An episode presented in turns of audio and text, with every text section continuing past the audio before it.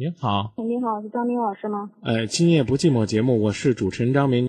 我今天第一次打电话，心情可激动，然后平常经常听你的节目。今天有一些事情想不开，想请张明老师给我指教一下。啊，不要说这么客气，咱一块儿商量，好吧？我跟我男朋友不是谈了五年是吧？就准备在十月份结婚了。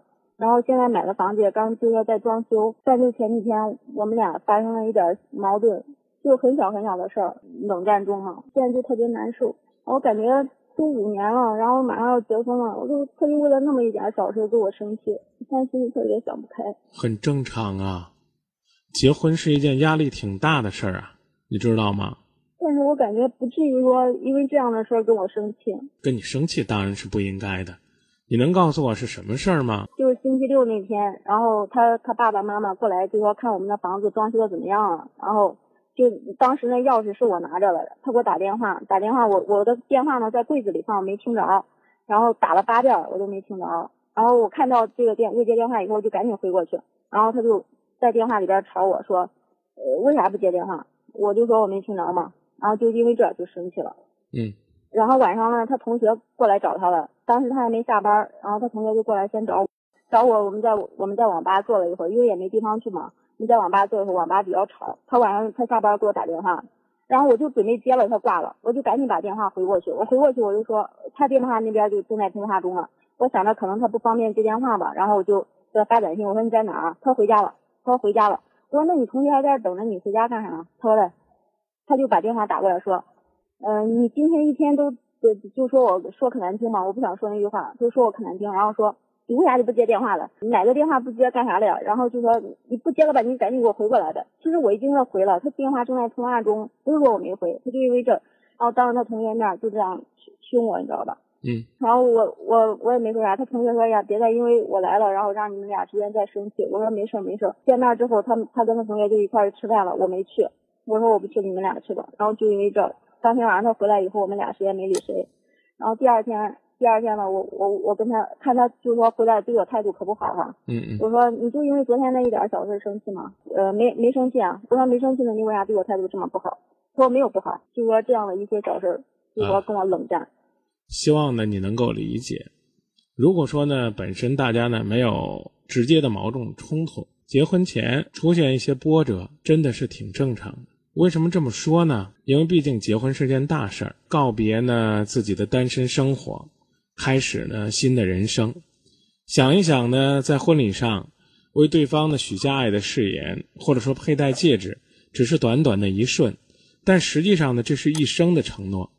真的呢，要走进婚姻了，还要考虑眼前这个人是不是适合自己，可能呢，也在和自己曾经的梦中情人、心中偶像再多对比，甚至呢，也犹豫过，我是不是就要这样结束自己的单身生涯。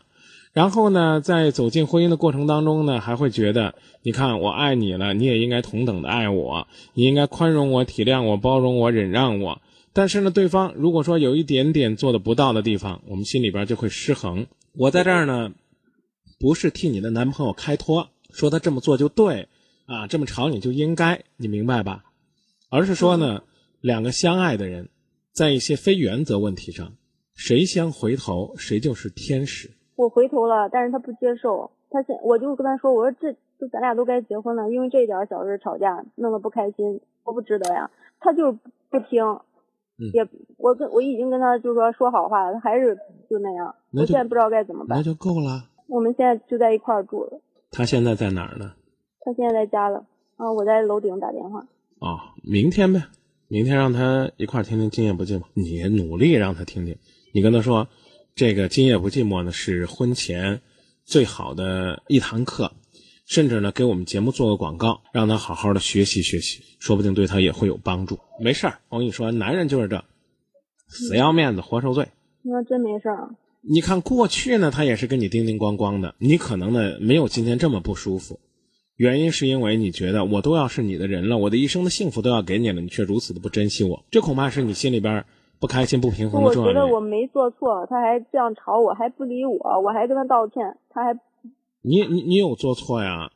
做错的是没有接他电话，八个电话。不是说故意不接。对呀对呀，你得你得你首先你得承认，不接人电话嘛，肯定是让他操心了、牵挂了。这咱这首先咱得承认，对吧？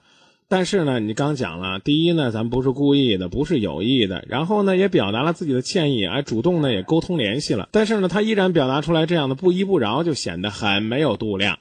因此呢，你抽空可以告诉他，你说我今天呢给一个叫张明的打电话，那张明呢说你是个好男人，但是一个但是一个小肚鸡肠的好男人。你将来呢要想做一个好丈夫，必须要学会先向我道歉，要不然的话呢，恐怕这个你找不到。这个真男人的感觉，然后回头呢，如果说他要是觉得我批评他这些东西，他心里面特不舒服、特不服，是吧？你就可以趁机让他听我们《今夜不寂寞》。你说你听听那张明都怎么说的？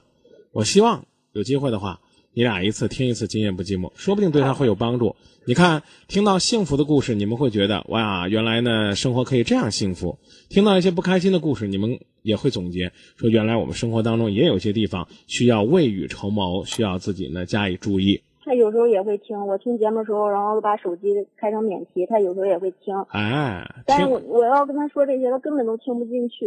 不一定，越是嘴上不承认呢，你知道吗？他越是觉得扎到他的痛处了。他他就是那种脾气特别倔、特别倔的人啊，让他倔呗，倔就倔。他只要那倔完了之后呢，能够明白事理。现在还不到跟他说不结婚，还不到这一步呢。没有，我从来没有这样说过啊！别这么说，这么说挺伤人的。你你你说就是说让我就也先不理他，让他好好反省去吧。我怕这这一反省都反省一个月两个月。